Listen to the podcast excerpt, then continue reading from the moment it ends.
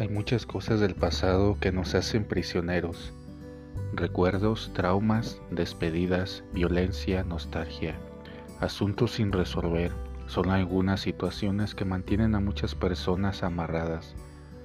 Cada historia necesita ser amada, escuchada, acogida con generosidad, sin el peligro de la evaluación poco caritativa de quien no siente en la piel los mismos hechos. Sin embargo, en el camino del seguimiento de Jesús, en el Evangelio de hoy encontramos tres expresiones con las que Jesús indica cierta ruptura con el pasado, para que la felicidad y una nueva historia puedan ganar más espacio. No se trata de negar el pasado, sino de comprenderlo. Una de estas expresiones es emblemática, que los muertos entierren a sus muertos.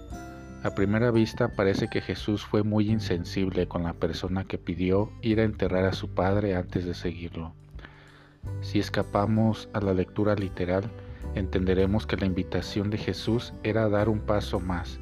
Deja que los muertos entierren a los muertos significa dejar que el paso entierre al pasado y esforzarse por dar un salto adelante.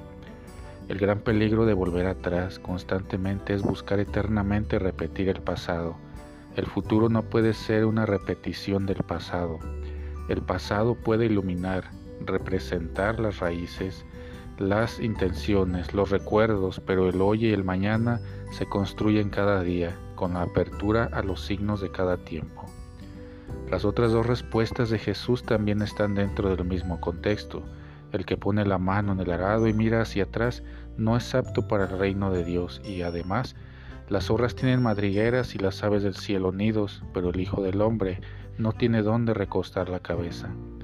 Las madrigueras y los nidos son un posible guiño al útero, al nacimiento, pero el seguimiento a Jesús se realiza fuera de madrigueras y nidos.